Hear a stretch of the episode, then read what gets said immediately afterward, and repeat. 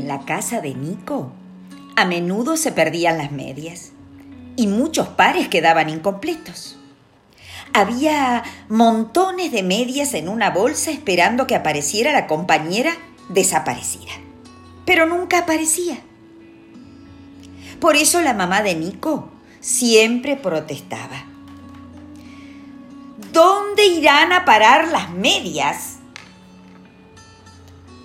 No están ni en el canasto de la ropa sucia, ni en el de la ropa limpia, ni en el placar, ni en ningún lado de la casa. Por favor, chicos, cuiden sus medias. Pónganlas juntas cuando se las sacan. No las tiren en cualquier lado. Unan los pares. En fin, era la cantinela de todos los días, pero no alcanzaba para remediar la desaparición semanal de medias, que, según se había enterado la mamá de Nico, no era algo que ocurriera solo en su casa, sino un misterioso fenómeno generalizado. Cuando Nico cumplió 12 años, sus amigos le regalaron un hermoso par de medias de rugby con los colores de su equipo, los Biguá de San Pedro. Su tía también le había regalado las zapatillas con agarraderas y Nico estaba muy contento.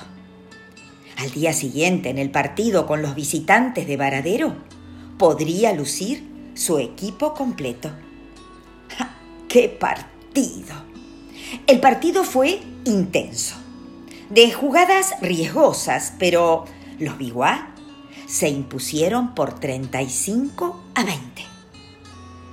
Nico se había esforzado mucho y había marcado dos tries. Él pensaba que en estos logros mucho habían tenido que ver las zapatillas y las medias nuevas. A la noche, y para festejar el triunfo, Nico organizó una fiesta de pijamas con sus compañeros de equipo. Como en todos estos casos, demoraron en dormirse. Hubo risas, chistes, cargadas, revoleo de almohadas y cuentos de terror.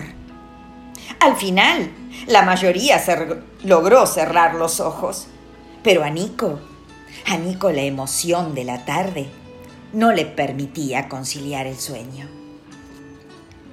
En su casa reinaba el más absoluto silencio. Todos dormían.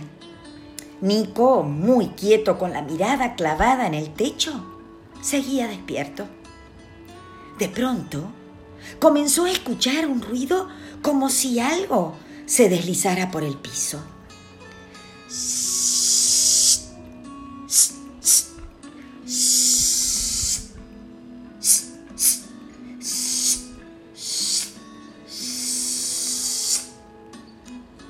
Intrigado, levantó la cabeza de la almohada para espiar. Y no podía creer lo que estaba viendo. Una de sus medias de rugby se había incorporado y comenzaba a caminar muy derecha. Nico se levantó de un salto, se puso la campera y comenzó a seguirla. Por más que se apuraba no podía alcanzarla. Estiraba su mano y, y no podía agarrarla. La media bajó la escalera. Entró en el comedor, pegó un saltito y abrió la puerta de la cocina que da al patio. Sin titubear, se dirigió a la pared amarilla que da a la casa del vecino y dijo unas palabras que parecían ser una contraseña. Sin pan de pico, sin media luna, se va una media, se queda una e inmediatamente se escabulló por un pequeño agujero. ¡No! gritó Nico. ¡No! No puedo perder mi media de rugby. Y agachándose junto al pequeño agujero, repitió la contraseña que había escuchado claramente. Sin pan de pico, sin media luna, se va una media, se queda una. Por más que se encogía, no lograba pasar por el agujero. Hasta que una araña, que lo observaba mientras iba y venía tejiendo su tela, le dijo con voz chillona que si quería pasar por ese agujero, debía decir, Soy finito como un pelito. Soy finito como un pelito. Soy finito como un pelito. Pero debes prometerme que nunca le vas a decir a nadie lo que veas ahí dentro. Lo prometo, dijo Nico, y recitó. Soy finito como un pelito. Soy finito como un pelito. Soy finito como un pelito. Inmediatamente se encogió como un cabello y comenzó a descender por un túnel con pendiente que parecía interminable. No había luz y no tenía de dónde agarrarse. Nico comenzaba a asustarse cuando de golpe cayó en un lugar increíble. Un enorme taller donde se congregaban cientos, miles de medias de todo tipo. Había escarpines, soquetes, medias deportivas, medias de lana, de nylon, de algodón, medias cortas, medias blancas, de todos colores, rayadas con rombos, largas, tres cuartos, medias nuevas y viejas, sanas y rotas. Limpias y sucias. Y medias de bailarina que caminaban en puntas de pie.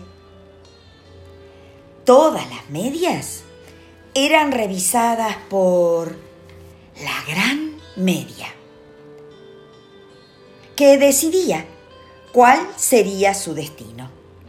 Destejida, surcida, teñida recortada o picada.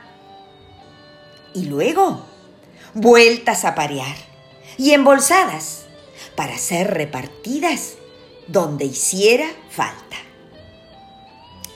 Nico comprendió la situación de inmediato e hizo un gran esfuerzo para cazar su media estiró el brazo, le hizo un tacle, se la guardó en el bolsillo de la campera y a toda prisa disparó de ese extraño lugar. Final feliz.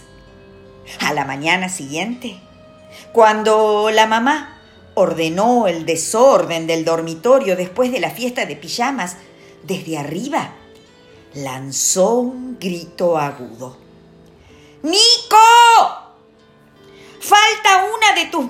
Nuevas de rugby. Nico se metió la mano en el bolsillo de la campera y, y vio que su media estaba ahí, lo más campante. La tengo yo en el bolsillo. ¿En el bolsillo? ¿Por qué? Nico se encogió de hombros como diciendo, ¿y yo qué sé?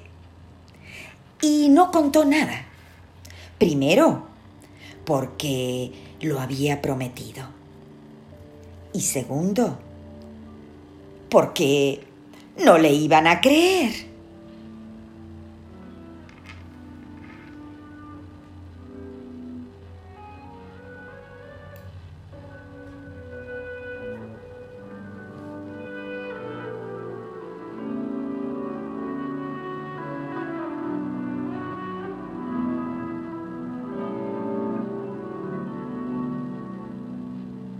Nico y la media desaparecida, de Mirta Luján Mantovani.